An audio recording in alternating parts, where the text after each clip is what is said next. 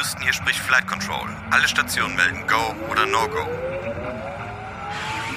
Vortragender Orti. Äh, go.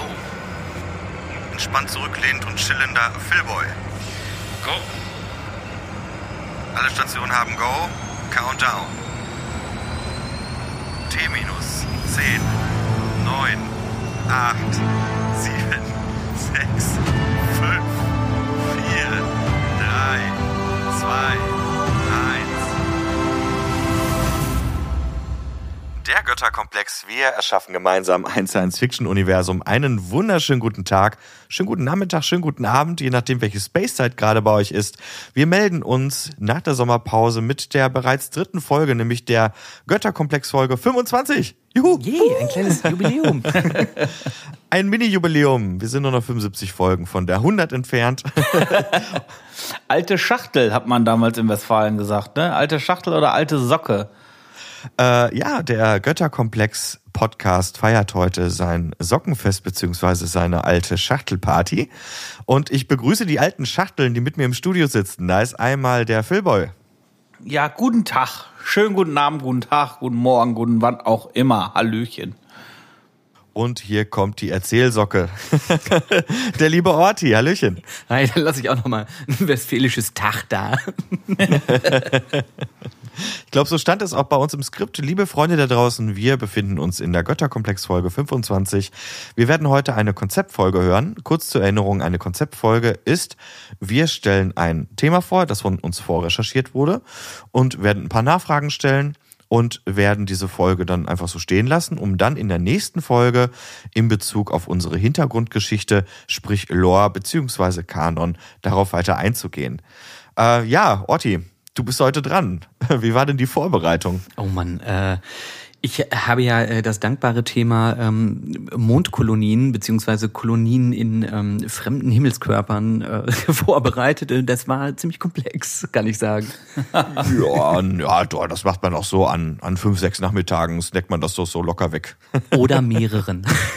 oh je, oh je. Sprengen wir heute den Rahmen dieser Folge komplett? Kann das sein? Ich, ich bin mir nicht sicher. Also ich habe viel vorbereitet, aber ich ähm, werde versuchen, mein Bestes zu tun, um das ähm, auch äh, wieder auf ein äh, Level zu hieven, dass jeder dem gut folgen kann, weil äh, tatsächlich, also äh, man verliert sich halt auch in solchen Recherchen halt total.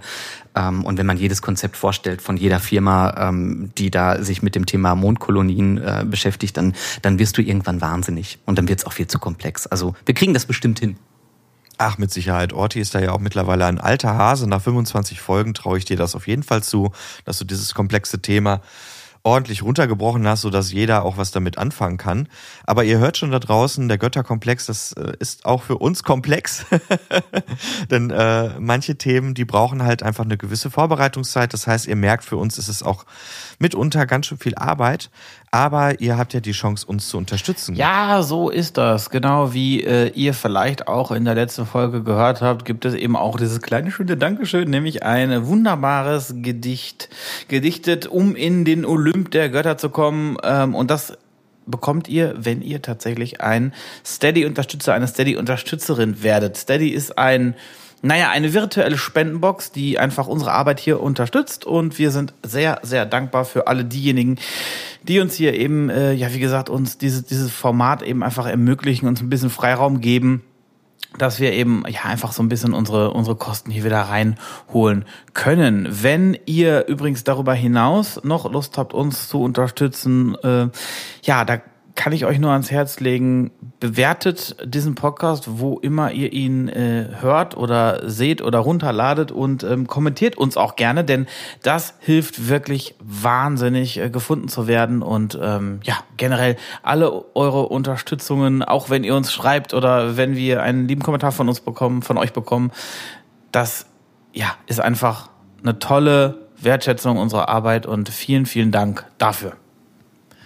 Und wir haben auch in dieser Woche mal wieder ein paar Zuschriften bekommen, unter anderem vom lieben Heiner. Grüße gehen raus an der Stelle, der zu unserer letzten Konzeptfolge, nämlich Exoplaneten, auch noch den einen oder anderen Kommentar hatte. Wenn ihr wissen wollt, worum es da geht, dann schaut doch einfach mal auf unseren Discord-Kanal. Den Link dazu findet ihr bei uns in den Show Notes. Außerdem freuen wir uns, wie gesagt, gerne über ein Like, zum Beispiel bei uns auf der Instagram-Seite bei Götterkomplex-Podcast, Götterkomplex in diesem Fall mit OE, aber den Link, den stellen wir euch auch in die Show Notes, überhaupt kein Thema. Jetzt aber mal rein in die heutige Folge Götterkomplex 25 mit einem Konzept von Orti und er hat es gerade schon geteasert. Es geht um äh, Mondkolonien. Abgefahren.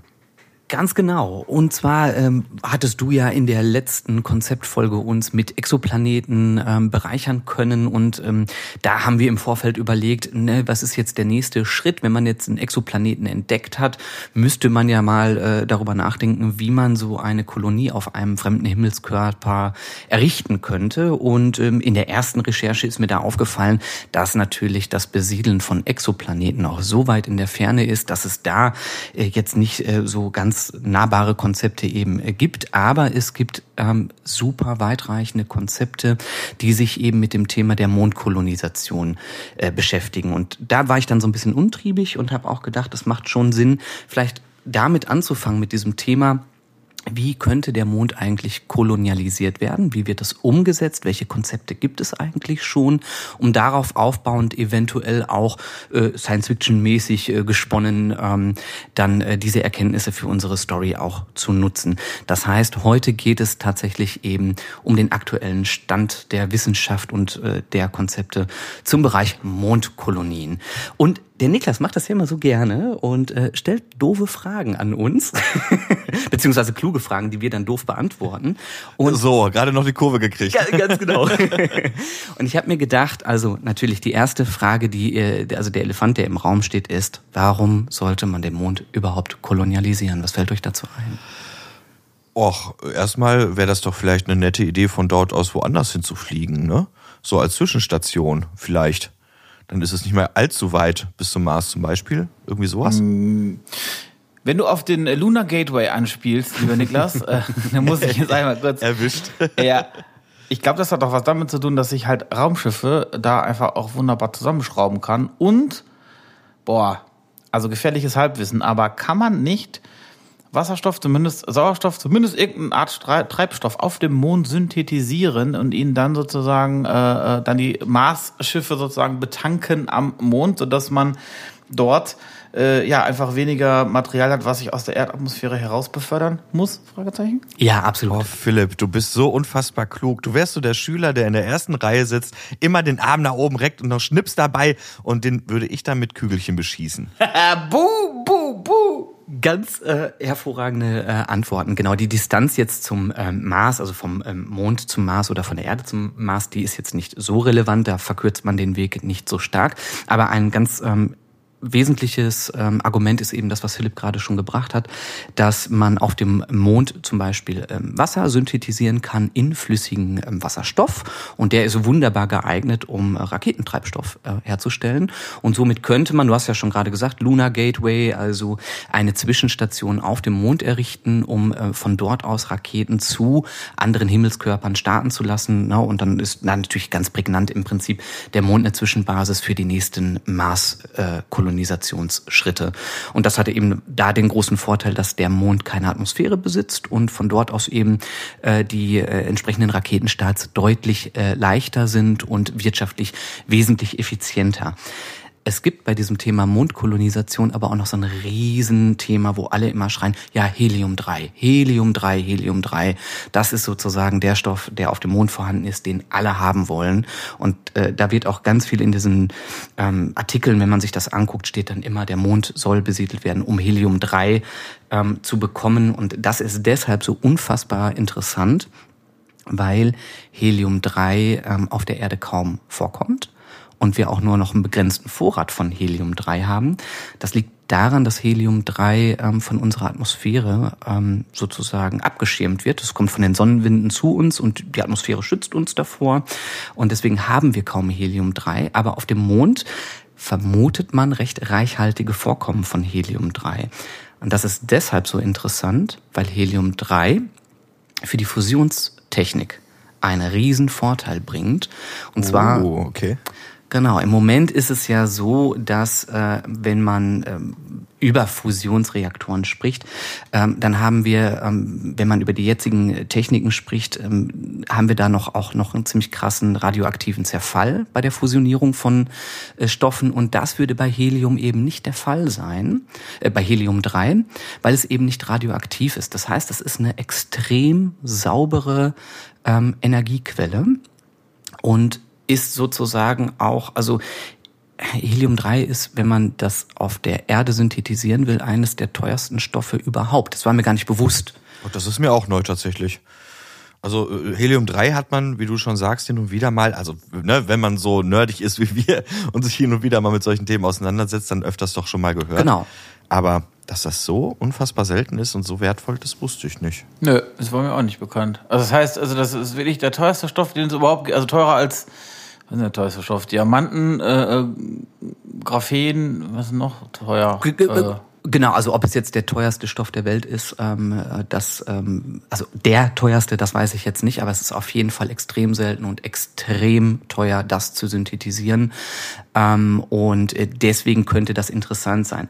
Aber, also man wie das in der Wissenschaft halt immer so ist und wie das so mit diesem Halbwissen ist. Ne? So, ja klar, hier Helium-3 äh, und dann passt das alles. Äh, das kann man ja ganz einfach da abbauen und äh, dann haben wir den Stoff und dann ist das auch super cool mit der Fusion und dann haben wir endlich unsere ähm, nicht radioaktiven Abfälle, aber so ganz stimmt das alles nicht und so ganz realistisch ist das auch nicht. Man kann nicht einfach Helium-3 vom Mond synthetisieren. Ähm, also das, das liegt da nicht in Gasform da irgendwie rum und dann schnapp ich das und ähm, kann das halt einfach in einen Behälter packen und äh, lagern, sondern das ist in dem Regolith, also in dem Mondgestein, befindet sich dieses Helium-3 und es muss extremst aufwendig durch äh, Erhitzung von dem Mondgestein muss das aus dem Regolith heraus extrahiert werden. Äh, dann muss es auch noch kompliziert gelagert werden. Es kann auch, ähm, äh, es ist halt fragiler Stoff und dann muss es zurück zur Erde gebracht werden und das ist natürlich wirtschaftlich auch wieder extremst teuer, wenn man da jetzt äh, von, von kleinen äh, Mengen spricht. Also da brauchst du dann wirklich eine wirkliche Infrastruktur, die dann dauerhaft funktioniert, damit sich das dann irgendwann rentiert. Und der nächste Nachteil von Helium-3 ist, ich kann Helium-3 nicht einfach in einen Fusionsreaktor packen, äh, zumindest nicht in die, die wir bereits haben, denn das Erhitzen oder das Fusionieren von Helium-3 ist deutlich komplizierter als das, was die Fusionsreaktoren unserer Zeit schon können. Ne? Na toll, okay. Äh, das heißt, wir müssen erstmal die Technik haben, um dieses Helium-3 in irgendeiner Form zu raffinieren, beziehungsweise äh, es überhaupt in Energie umzusetzen. Okay. Das heißt, man, also wenn, wenn ich jetzt so das, was ich jetzt gerade von dir höre, mal zusammenfasse und mir ein Bild male im Kopf, dann würde ich äh, mir jetzt vorstellen, ich lande irgendwann auf diesem Mond und sehe gigantische Bergbauanlagen. Ne, mit so riesigen Rädern, die da irgendwas abbauen oder so. Oder wie hat man sich das vorgestellt? Genau, dann wärest du schon sozusagen wirklich in der absoluten Endphase von einer Kolonie, die so weit wirtschaftet, dass sie ähm, effizient Helium-3 ähm, raffineriert und das dann halt auch durch eine Infrastruktur auf dem Planeten Erde zurückbringt. Äh, da kommen wir aber erst im letzten Schritt zu. Äh, denn bis das alles passieren kann, müssen erst ein paar andere Schritte bedacht werden. Ähm, und da kann man sich so eine Mondkolonisation auch eigentlich ganz gut so in Phasen vorstellen. Und zwar auch in genau den Phasen, die wir aus der Vergangenheit kennen. Ähm, bei der Erschließung der neuen Welt zum Beispiel. Da hat man ja früher kleine Expeditionen in die neue Welt gemacht und äh, das waren ganz kleine Außenposten, die auch nur kurzweilig dort ähm, verblieben sind, um zu erkunden, was gibt es denn da. Und dann hat man natürlich da auch geschaut, was gibt es für Bodenschätze, was gibt es für Ressourcen, ähm, was ist da interessant und hat dann äh, im, in den nächsten Schritten ähm, halt Rohstoffe äh, in die neue Welt gebracht, um dort kleine Siedlungen zu errichten, bis hin zu größeren Infrastrukturen, die dann halt eben auch eine Infrastruktur aufgebaut haben, die den Handel ermöglicht haben, also den Transport von Gütern ähm, zwischen der neuen Welt und äh, Europa. Und äh, genau diese Schritte gehe ich auch gleich mit euch so ein bisschen durch. Ne? Was, wie, wie würde das denn ungefähr auf dem Mond aussehen? Vielleicht so grundsätzlich einmal was, wie man sich so einen Tag auf dem Mond vorstellen kann, beziehungsweise wie sind denn eigentlich die, ähm, die Grundvoraussetzungen auf dem Mond, weil da fängt schon mal relativ übel an für den Menschen. Der Mond ist ein Himmelskörper, den wir eigentlich nicht mit Leichtigkeit besiedeln oder kolonialisieren können, ähm, denn es herrschen extrem krasse Temperaturen auf dem Mond und es gibt halt auch krasse Wechsel zwischen Tag und Nacht. Ähm, und zwar ist es so, dass der Mondtag 29 Erdtage dauert. Ja, das heißt, also bis der Mond sich um die eigene Achse gedreht hat, dauert das 29 Erdtage. Und die Sonnentage, also da, wo wir dann wirklich Sonnenlicht generieren können, sind letzten Endes nur 14 Erdtage. Äh, Aber das macht ja auch Sinn, weil wir sehen ja immer irgendwie die gleiche Seite des Mondes von Genau, der Erde ja. aus. Also einen Monat. Ge Ne? Genau, genau. Er- Ergibt Sinn, ja. Ja. Okay, klar, natürlich, wenn man drüber nachdenkt. Und ähm, die Temperaturunterschiede zwischen der Tagseite und der Nachtseite, ähm, die sind halt auch relativ krass. Das heißt, also wenn wir jetzt ähm, über so einen Erdtag sprechen, dann haben wir ähm, an den Sonnentagen, an den 14 Erdtagen, haben wir so ähm, Temperaturen von über 100 Grad. Und wenn sich das in die Nacht umschlägt, haben wir Temperaturen von minus 150 Grad. Ja, ja, super. Mhm. Mhm. Aber das Coole ist, der Mond ähm, hat eine besondere Eigenschaft und zwar gibt es ähm, äh, gewisse Areale, in denen eigentlich diese Tag-Nacht-Grenze nicht vorherrscht. Da ist immer Sonnenlicht. Und äh, das sind auch so die äh, Sachen, wo man halt sagt, hey, da könnte man über eine Kolonisierung nachdenken, beziehungsweise diesen Ort auswählen, um äh, eine Basis zu errichten. Ähm, das sind so, ähm, man nennt es halt auch, das sind quasi äh, Punkte des ewigen Lichts. Das fand ich, äh, fand ich ganz interessant.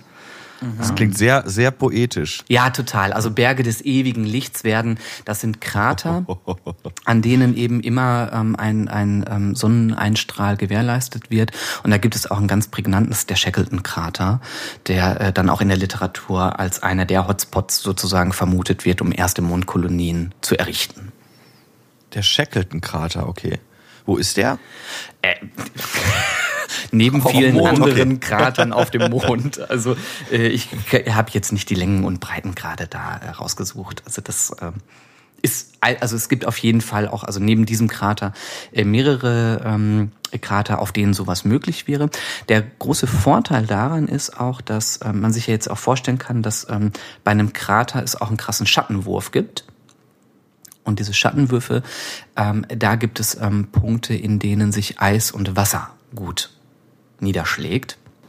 Oder ist, dass man zumindest dort größere Vorkommen ähm, von Wasser eben vermutet. Das heißt, ich hätte hier einen Ort, wo ich sowohl Sonnenlicht habe, um meine Energie ähm, zu gewährleisten, als auch Wasser an den Stellen, wo eben ähm, ja die Sonne nicht hinkommt. Das ist ein großer Vorteil, um äh, eine Kolonie zu errichten. Aber was mache ich eigentlich jetzt mal ganz am Anfang? Und da kann man auch sagen, diese erste Phase einer Kolonisierung, die ist eigentlich schon abgeschlossen. Und zwar haben wir ja schon ähm, den Mond ähm, letzten Endes erkunden können. Damals in der Apollo-Mission gab es die ersten äh, Erkundungen, die waren natürlich jetzt noch äh, sehr rudimentär, aber man kann sagen, es ist technisch auf jeden Fall machbar. Und äh, darüber hinaus hat es ähm, dann auch noch weitere Missionen gegeben, wie zum Beispiel ähm, der Lunar Reconnaissance Orbiter war dort und hat Karten ähm, erstellt von der Mondoberfläche. Der U2 Rover ähm, war auf der Mondoberfläche unterwegs und hat Wasser, Eis und Metalle untersucht. Das heißt, die Bodenschätze und auch ähm, das Vorkommen von Helium-3 im Regolithboden, ähm, das wissen wir schon. Also und wir wissen auch genau eigentlich, wo wollen wir hin extra Wissen ist, dass China zum Beispiel plant, auf die dunkle Seite des Mondes ähm, ähm, zu kolonialisieren, weil dort höhere äh, Vorkommen von Helium-3 vermutet werden. Ähm, aber so diese, diese ähm, Explorationsphase, die haben wir eigentlich schon hinter uns.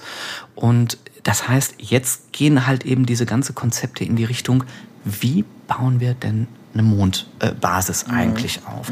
Und wie realistisch ist das eigentlich? Und da fand ich ganz interessant, dass wir ähm, zwei Hürden eigentlich relativ leicht überwinden könnten, wenn wir es denn wirklich wollen würden. Und zwar sind sämtliche Technologien für eine Mondkolonie schon vorhanden. Das ist kein kein Ding, das ist ja immer schön, das auch mal zu wissen. Es wäre jetzt möglich, wenn man die Gelder in die Hand nimmt und sagen würde, wir, wir fangen jetzt damit an, dann gibt es genügend Konzepte, die nebeneinander bestehen, die technisch jetzt umsetzbar sind, auch von der Raketentechnik, von der Landetechnik, äh, um äh, verschiedene Basen zu errichten. Und das Ganze ist sogar erschwinglich, denn man geht davon aus, dass eine rudimentäre Basis, ungefähr zehn Jahre Bauzeit, ähm, äh, brauchen würde und zwischen 20 bis 40 Milliarden Dollar über diesen Zeitraum auch kosten würde. Und okay. 20 bis 40 Milliarden Dollar ähm, ist ungefähr so viel, wie die ISS gekostet hat. Oder, da haben wir so einen Vergleich geguckt, was kostet denn so ein ähm, supermoderner ähm, äh, Flugzeugträger? Und nur mal so in Relation zu setzen, eine Mondkolonie versus die USS Gerald, äh, die da schlappe 13 Milliarden Dollar kostet. ja, schau an. Okay, gut. Das heißt, die Amerikaner alleine wären eigentlich in der Lage, das zu realisieren oder aber die europäischen Staaten in gemeinsamer Aktion. Ja, genau. Und das, also, na klar, ähm, wir wissen alle, dass solche Gelder, die müssen zur Verfügung gestellt werden, wenn man das große Geld äh, wittert und wenn es den, den Mehrwert hat. Ich kann den auf jeden Fall erkennen, weil ihr ja auch schon selber gesagt habt, hey, vom Mond aus würde man ähm, mehrere ähm, Ressourcen eben fördern können. Auch Edelmetalle sind dort vorhanden, weil halt ähm, Meteoroiden dort eingeschlagen sind und man seltene Metalle zum Beispiel auch dort ähm, in dem Mondgestein ähm, finden kann. Das ist auch nochmal ein Grund. Aber letzten Endes wäre ja der Vorteil, wissenschaftliche Forschung, ähm, das Überleben im All weiter zu erforschen, zu erproben, diese Metalle zu zu haben, Helium-3 eventuell, ne, sofern diese Fusionsenergie dann auch äh, möglich wäre und all das, äh, diese, diese, diesen Lunar Gateway zu, zu ermöglichen, um dann letzten Endes den Bergbau im Weltraum betreiben zu können. Und wenn es da genügend Interessenten gibt, dann ist das natürlich ein extrem lukratives Geschäft. Mhm. Okay, das heißt, du brauchst ja nicht nur die Infrastruktur, dass Leute dort leben können, sondern man müsste ja auch Technik da hochschaffen, um alles Mögliche, was dort irgendwie vorstellt, dann ja auch irgendwie abzubauen. Ne?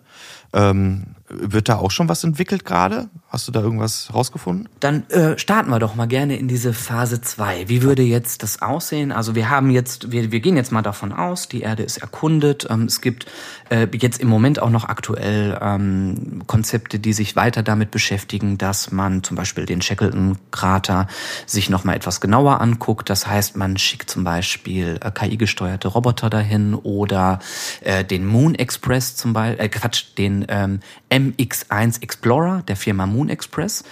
Ähm, der ist zum Beispiel in der Lage, ähm, sozusagen auf dem Krater äh, hinaus zu hopfen. Der hat so kleine Düsen und kann Mondgestein, ähm, ja, halt eben mit so einem Arm äh, mitnehmen von der Mondoberfläche und kann die auch zurück zur Erde bringen.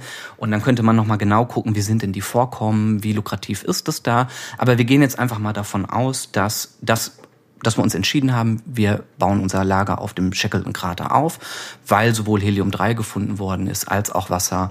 Ähm, und die Kartograf äh, Kartografie ist auch schon erstellt worden. Das heißt, wir kennen unseren Landeplatz. Und jetzt könnte man sich vorstellen, dass ähm, man ein Basislager aufschlägt und da gibt es jetzt schon ultra wilde und verschiedene Konzepte. Ich kann euch nicht eins vorstellen, sondern ich muss ganz klar sagen, ähm, sowohl die Russen als auch China, als auch private Raumfahrtunternehmen, als auch die NASA haben komplett verschiedene Konzepte, die nebeneinander stehen. Ähm, aber die groben Ideen, die kann ich vorstellen. Und zwar ist es denkbar, dass man erstmal damit beginnt, gar nicht Astronauten da hochzuschicken, sondern KI gesteuert mit Rovern und kleinen Robotern ähm, ein Basiscamp aufzuschlagen, in dem sozusagen die erste ähm, Infrastruktur aufgebaut wird. Das heißt, die könnten ähm, aus dem Mondgestein äh, mit einem Laser ähm, 3D-Drucke erstellen von Häusern. Ne? Aha. Ähm, da gibt es zum Beispiel ähm, eine Firma, die äh, genau das gerade testet. Ähm, das ist ähm, das äh, Projekt Moonrise zum Beispiel kann man da nennen. Die haben zum Beispiel einen Rover entwickelt, der unter realen Bedingungen äh, mit einem Laser dieses Regolith zu einem Material verschmelzen kann, was man sich so ein bisschen vorstellen kann wie so eine 3D-druckbare Bahn, ne, wie das 3D-Drucker bei uns halt eben auch machen. Und die könnten dann Bahn für Bahn für Bahn ähm, Häuser errichten. Aha. Ja, das ist eine Möglichkeit. Die andere Möglichkeit wäre, äh, dass man ähm, jetzt neben dem Robotern, die da schon mal anfangen, ähm, sag ich mal, Häuser zu errichten, man könnte aufblasbare Habitate ähm, mhm. dort errichten. Da ist natürlich der Vorteil, die kann ich relativ kosteneffizient hochschicken. Und auch da gibt es verschiedene ähm, Konzepte, die, ähm, also es gibt zum Beispiel ein Konzept, wo man sagt, man gräbt die Habitate ein, ja, man buddelt wirklich Löcher in den ähm, in dem Mondgestein und dann lässt man diese Habitate ein und oben auf der Oberfläche lässt man ähm, äh, etwas äh, Licht hinein über über große Solarpanels, die dann ähm, das Licht der Sonne auffangen und in diese Habitate hineinbringen. Und dadurch entstehen gigantische Gewächshäuser zum Beispiel, die miteinander verbunden sind und die dann einen Stützpunkt äh, entwickeln, ähm, der dann sozusagen miteinander funktioniert und wo zum Beispiel 32 Astronauten Platz finden können, wo mhm. Pflanzen ange, ähm, angepflanzt werden können, wo Labore entstehen und wo man halt eben Experimente äh, damit macht, äh, unter diesen ähm, Bedingungen Nutzpflanzen zu ähm, anzupflanzen und letzten Endes autark zu werden. Ne? Dass man halt versucht zu sagen, hey, wie kann ich denn ähm, aus dem, was ich im Mondgestein finde, ähm, eine autarke Kolonie machen. Und so könnte man ähm, das Wasser wieder verwenden.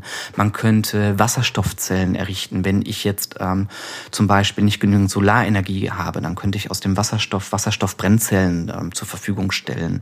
Äh, ich könnte, wie ich schon gesagt habe, äh, Nutzpflanzen ähm, anbauen und äh, all das, also all mit, diesen, mit diesen Ideen könnte man eine Crew von 32 Leuten auch über einen längeren Zeitraum zum Beispiel ähm, in so einer Kolonie halten. Oder, das war mir zum Beispiel auch nicht bewusst, was total ähm, neu für mich war, ist, dass es ganz viele Höhlensysteme im Mond gibt. Also das sind ähm, ehemalige vulkanische Aktivitäten, sogenannte Lavaröhren. Und es gibt auch ganz viele Konzepte, die sich damit beschäftigen, zum Beispiel ähm, aufblasbare Habitate äh, innerhalb von solchen Lunarröhren zu errichten. Es hätte halt eben den Vorteil, dass man von der Strahlung geschützt ist. Äh, weißt, weißt du denn zufällig, ob es auf dem Mond noch irgendwie in irgendeiner Form geologische Aktivitäten gibt? Ja, also es gibt halt den krassen Nachteil. Also man muss jetzt ein bisschen überlegen, wenn ich eine Basis habe, dann habe ich ähm, einmal das Problem ähm, der Strahlung. Mhm. Das sehen die meisten Konzepte ähm, dahingehend vor, dass ich entweder diese aufblasbaren Habitate habe, die vor der Strahlung schützen oder ich grabe mich ein, das hatte ich ja gerade schon gesagt, und die werden dann lose mit dem Regolith auch sozusagen ähm, überworfen, diese Habitate, ne? bis auf mhm. eben die Lichteinlässe für die Solarpaneele. Ähm, da muss man dann halt eben gucken. Aber die meisten Ideen sind tatsächlich entweder ich baue mir ein Haus aus Regolith und der Regolith schützt mich vor der Strahlung oder ich habe äh, Außenwände, die mich davor schützen oder ich grabe mich ein oder ich befinde mich in einer Höhle. Mhm. Das sind sozusagen die Möglichkeiten, um mich von der Strahlung zu schützen. Das Problem ist, es gibt tatsächlich ähm, krassere Erdbeben auf dem Mond. Ja, guck, irre. Ähm, und dann bringt mir das ja alles nichts, wenn ich jetzt eine krasse Station gebaut habe, aber ich habe ein Erdbeben.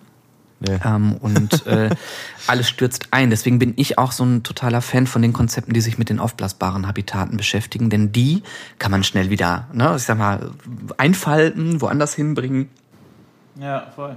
Und äh, gegebenenfalls wieder neu, neu errichten. Und das ist Aha. auch oft die Idee da dran. Also wir müssen uns jetzt zumindestens, wenn wir uns über die Frühzeit der Mondkolonisation von diesen Science-Fiction-Ideen ähm, trennen, dass das massive Gebäude sind. Na? Ach so. Mhm. Na, das ist ja oft, man stellt sich dann halt, ähm, na, random Sci-Fi, äh, irgendwas mit ganz vielen äh, massiven, so du hattest ja gerade gesagt, so massive Minen mit krassen Maschinen, die dann schwerste Minenarbeiten machen. Das wird in dieser zweiten Phase der Mondkolonie nicht möglich sein, sondern wir mhm. müssen erstmal Leichtbauweisen betreiben, wir müssen erstmal auch diese ganzen Habitate testen. Das heißt also, ich denke auch, es ist sehr realistisch, dass verschiedene Firmen alle Arten diese Habitate ausprobieren werden. Das heißt, ja, klar. sowohl in einer Lavaröhre als auch aufblasbar, als auch 3D-gedruckte Häuser mhm. werden nebeneinander entstehen an verschiedenen äh, Sachen. Da wird es wahrscheinlich dann auch internationale Interessensgemeinschaften geben, mhm. die sich bilden und ähm, dann halt einfach erproben, was ist denn das Best-Practice-Konzept. Und daraus wird sich dann vielleicht eine Technik entwickeln, die in Zukunft, wo man sagt, das wird sich erweitern, das wird größer, die Technik wird feiner und äh, dann baut man darauf aufbauend halt eben größere Strukturen. Ähm, aber das ist eben in dieser zweiten Phase nicht, ähm, nicht denkbar. Das heißt also, Zelten auf dem Mond statt massiv bauen. Absolut, ja. Das ist zumindest äh, mein, äh, mein Mittel der Wahl.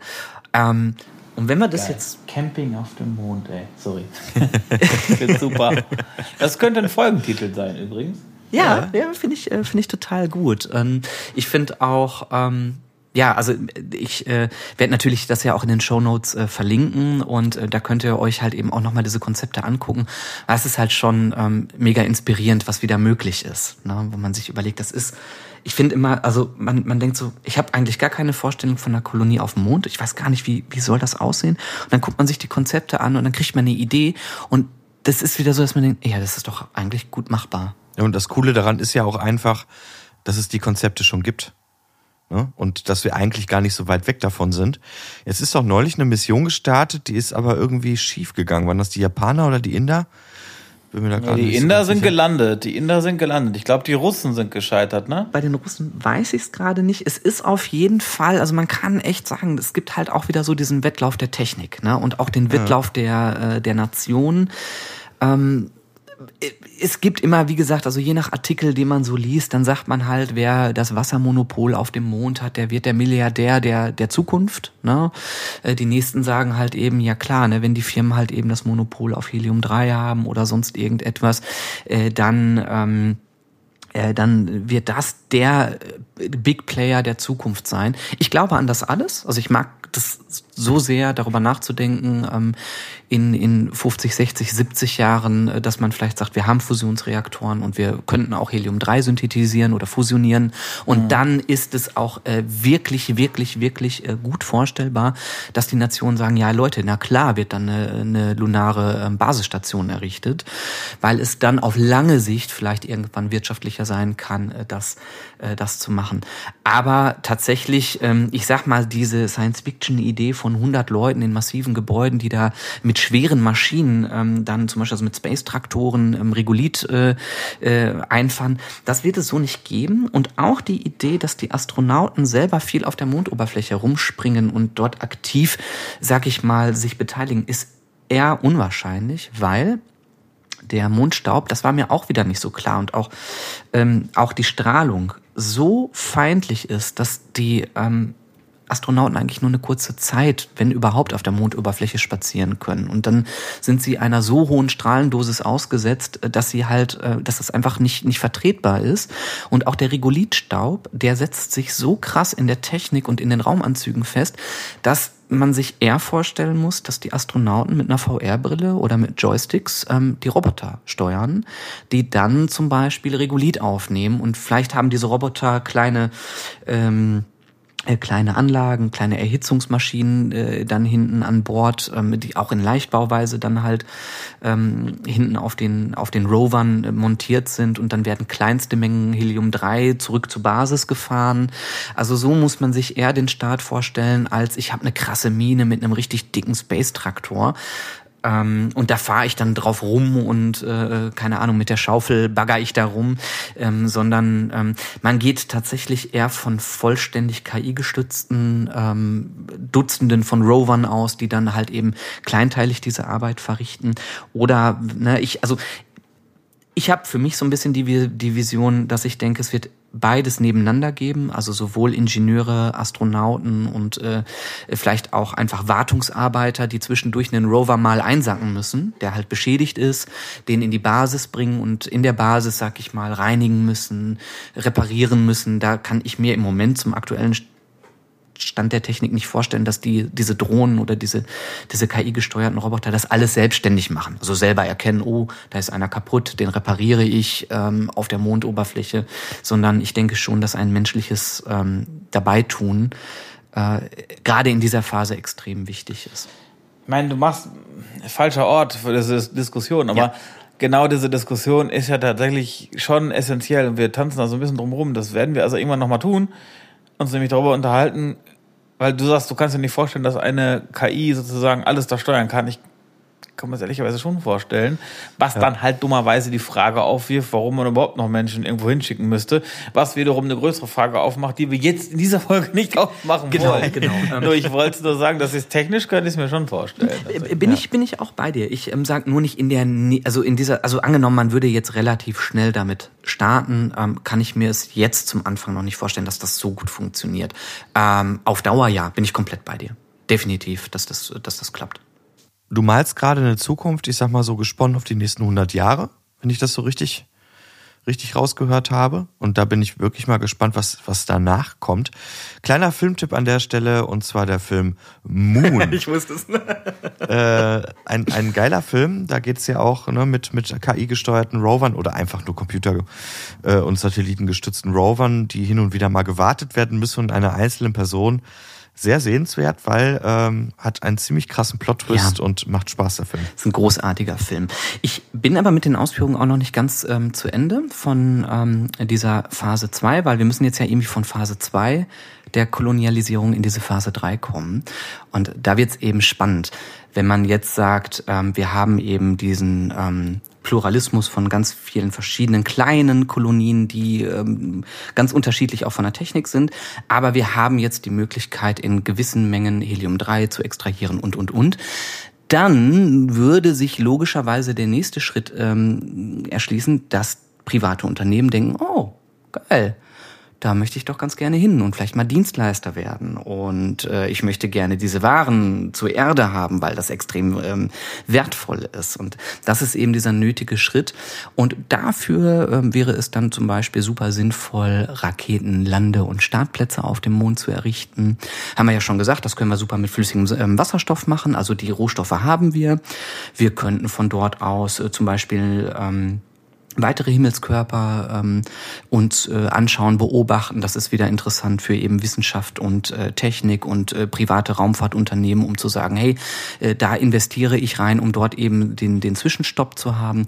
Auch ähm, Raumstationen, also orbitale Raumstationen wie diesen Lunar Gateway, ähm, könnte man errichten, um halt ähm, letzten Endes Technik äh, als Zwischenstopp zu haben, um Material als Zwischenstopp zu haben und äh, dann dauerhaft eben eine Infrastruktur zu haben, die sich immer weiterentwickelt, äh, dass man dann irgendwann darüber spricht, dass diese Kolonien größer werden, die Technik feiner wird und sich vielleicht auch die Menschen irgendwann so wohlfühlen, dass dort, das wäre dann ja auch der Schritt, eine eigene Kultur mit eigenen Kindern, eigenen Familien ähm, sich gründet und nicht nur die Wissenschaftler und Ingenieure sich dort tummeln, sondern man sagt, diese Bedingungen vor Ort werden so attraktiv, dass man eben sagt, jawohl, dort möchte ich hinsiedeln und dort möchte ich meinen, meinen ähm, familiären Mittelpunkt äh, hin, hin ähm, bewegen.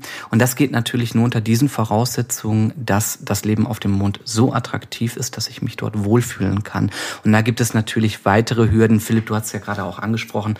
Naja, ähm, wenn man das alles KI generiert machen könnte, macht es denn dann noch Sinn? Weil diese Hürden sind natürlich halt eben auch die Schwerkraftproblematik, die da ist.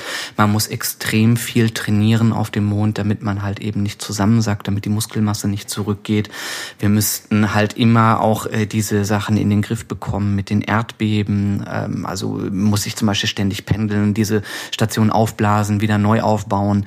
Äh, gibt es sichere Orte? Sind diese sicheren Orte äh, an Stellen, die dann halt auch gut von der Infrastruktur so sind, dass ich genügend Sonnenlicht habe? Und all diese ganzen Fragen, äh, die stellen sich für mich ähm, und für diese zukünftige Menschheit, die dann dort kolonialisieren möchte. Ähm, aber unter einer anderen Voraussetzung geht es eben nicht. Was, was mich gerade so ein bisschen stutzig macht, ich meine, wir haben ja schon über das Thema gesprochen, was braucht der Mensch eigentlich ähm, im Weltraum, um nicht nur zu überleben, sondern äh, um dort im Prinzip auch sowas wie eine Zivilisation zu gründen und die aufrechtzuerhalten. Äh, wie spannend das wohl wäre, eine Schwangerschaft auf dem Mond zu haben.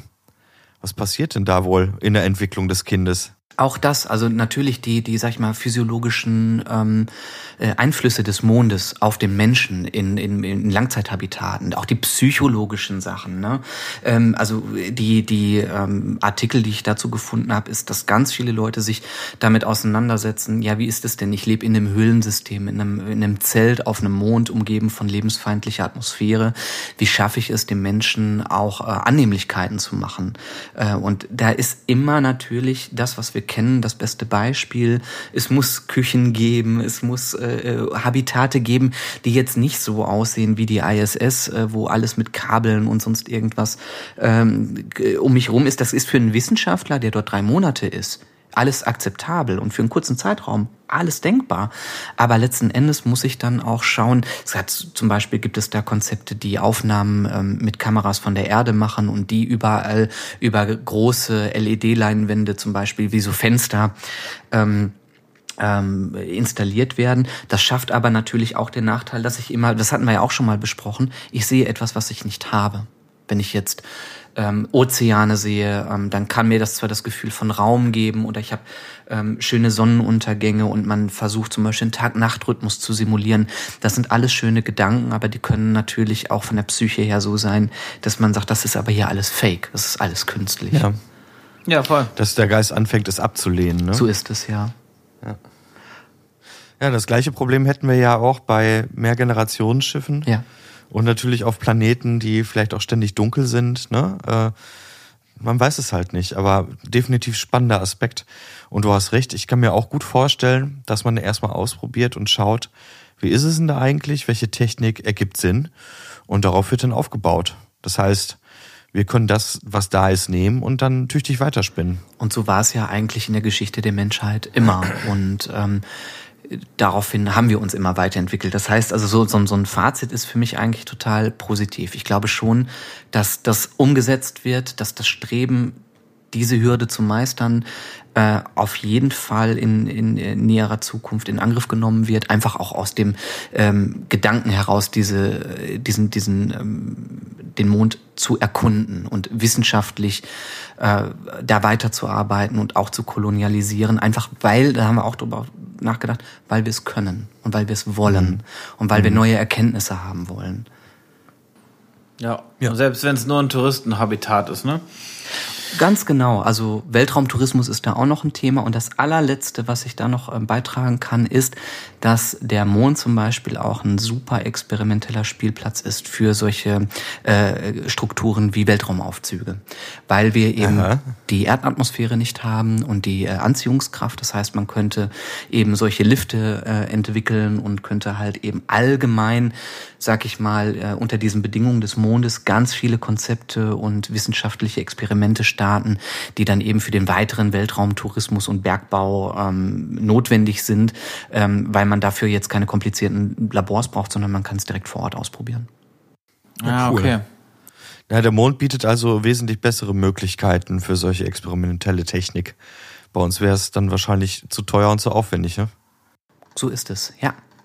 Ja, und du kannst wahrscheinlich auch die Umgebung, also du kannst einfach diese, diese ähm, äh, Umwelteinflüsse, also sprich dieses Mikrogravitation und so weiter, wahrscheinlich einfach auch nicht so simulieren, wie du es halt letztlich dann auf dem Mond vorfindest. Ähm, Orti, ich habe noch eine Frage tatsächlich. Hattest Aber du gerne. was über das Lunar Gateway Projekt, also diese ganzen Artemis-Missionen? Weil Ja.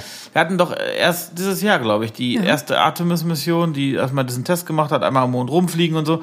Und man plant doch jetzt also ganz in Wirklichkeit plant man doch ein, eine, dieser Lunar Gateway ist doch ein Mondorbital letztlich, eine Mondorbitstation. Genau, also das äh, Lunar Gateway ähm, ist ein Gemeinschaftsprojekt von NASA, ESA, JAXA und CSA und so weiter und so fort.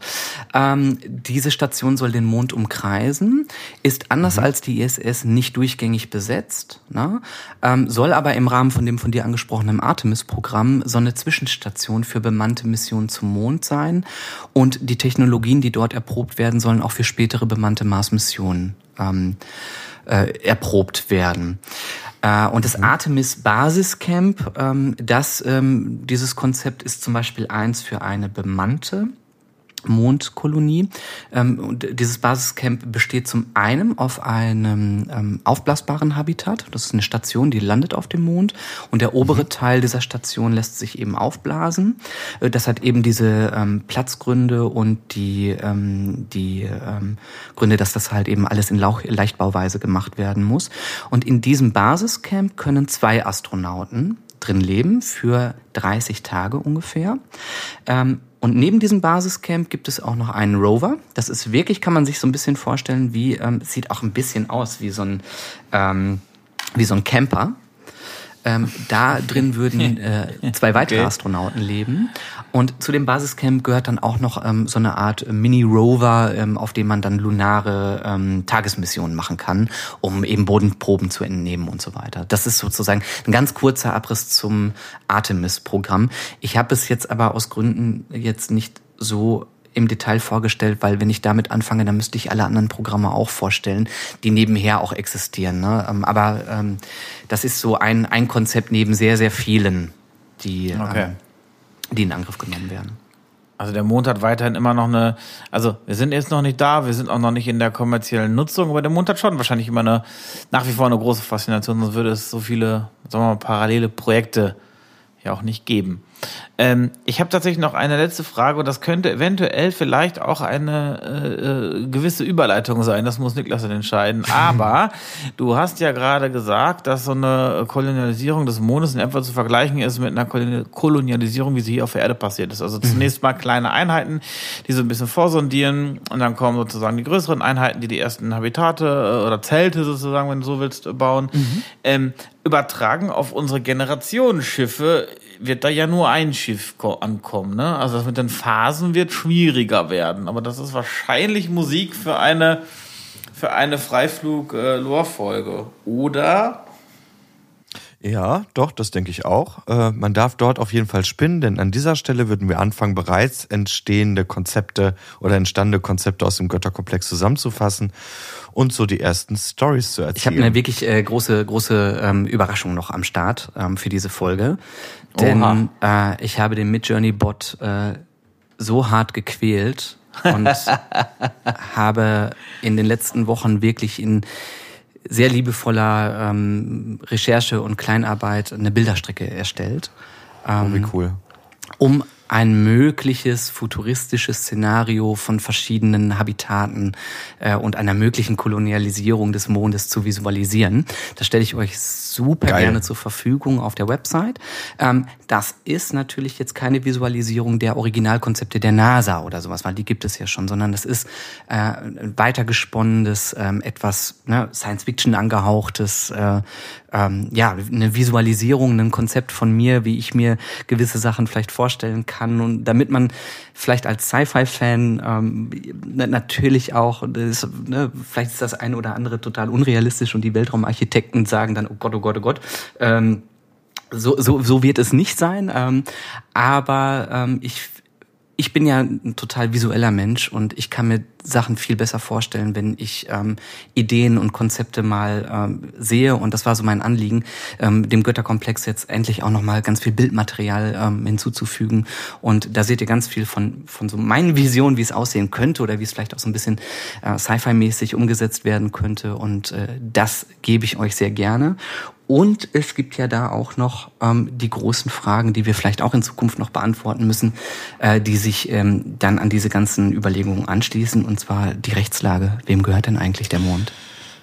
Oh ja, die Frage, die schwirrte mir gerade auch so ein bisschen im Kopf rum. Auch noch äh, ein spannender, äh, eine spannende Folge, die da auf uns wartet. Auf jeden Fall, auf jeden Fall. Wem gehört der Mond? Was darf ich eigentlich machen? Gibt es eigentlich Verkehrsregeln? Äh, fällt mir so einiges ein. Ja. ja. Und vielleicht gibt's ja auch ähm, Architekten oder so, irgendwie Leute, die dann sagen, hey, ähm, die Konzepte, die ich vorgestellt habe, sind totaler Quatsch. Ich zeig dir, wie es wirklich aussehen würde. Wäre ja auch mega. Also, liebe Freunde da draußen, wenn ihr mal nach den ganzen Recherchen von Orti sehen wollt, wie er sich eine Mondkolonie in absehbarer Zeit vorstellt, dann geht doch mal auf die Internetseite des Götterkomplexes auf unsere Landingpage www.götterkomplex.de. Ganz wichtig, OE nicht Ö. und dort dürft ihr dann Ortis Werke bewundern. Orti, hast du noch was für uns oder darf ich ein Dankeschön an dich richten?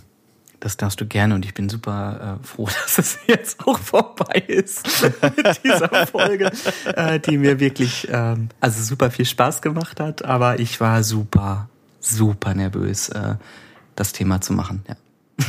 Aber du hast es, äh, ich finde, ich finde, du hast das wirklich toll gemacht. Äh, ja, es ist immer wieder aufregend, äh, weil man sich fragt, ist das, was ich dort gesammelt habe, ähm, hat das irgendwie Mehrwert? Ist das verständlich? Ist das klar strukturiert?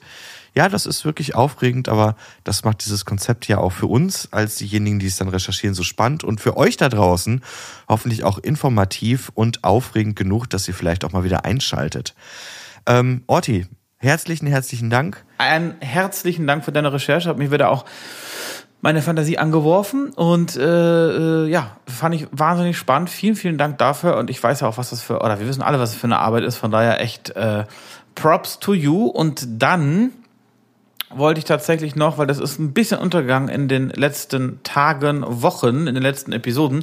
Ich wollte noch einmal auf die, äh, auf das Dreieich-Festival oder die Dreieichkon äh, hinweisen. Da sind wir nämlich zugegen. Äh, die ist äh, in dem schönen Ort Örtchen Dreieich in der Nähe von Frankfurt. Und ähm, das Ganze findet im äh, November statt. Ich muss gerade überlegen, welches Wochenende das war, aber ich meine, das wäre das Wochenende vom 13., 14., 15. November gewesen. Jetzt bin ich tatsächlich einmal verrutscht hier. Sorry, das musste der 17., 18., 19. November gewesen sein. Man trifft uns, also euch beide, mich aber nicht, weil ich aus privaten Gründen da nicht teilnehmen kann. Einfach nur zur Vollständigkeit halber. So nämlich. Genau.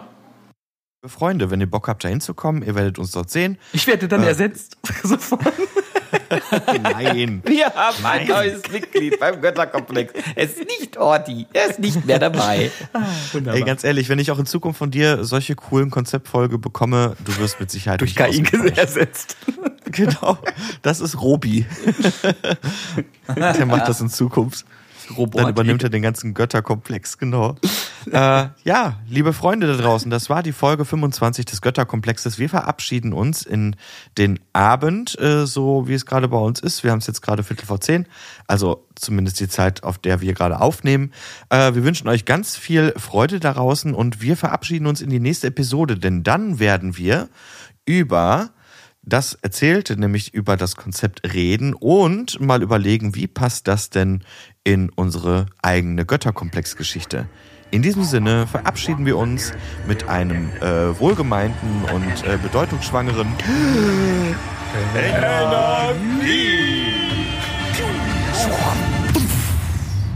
Ciao, macht's gut.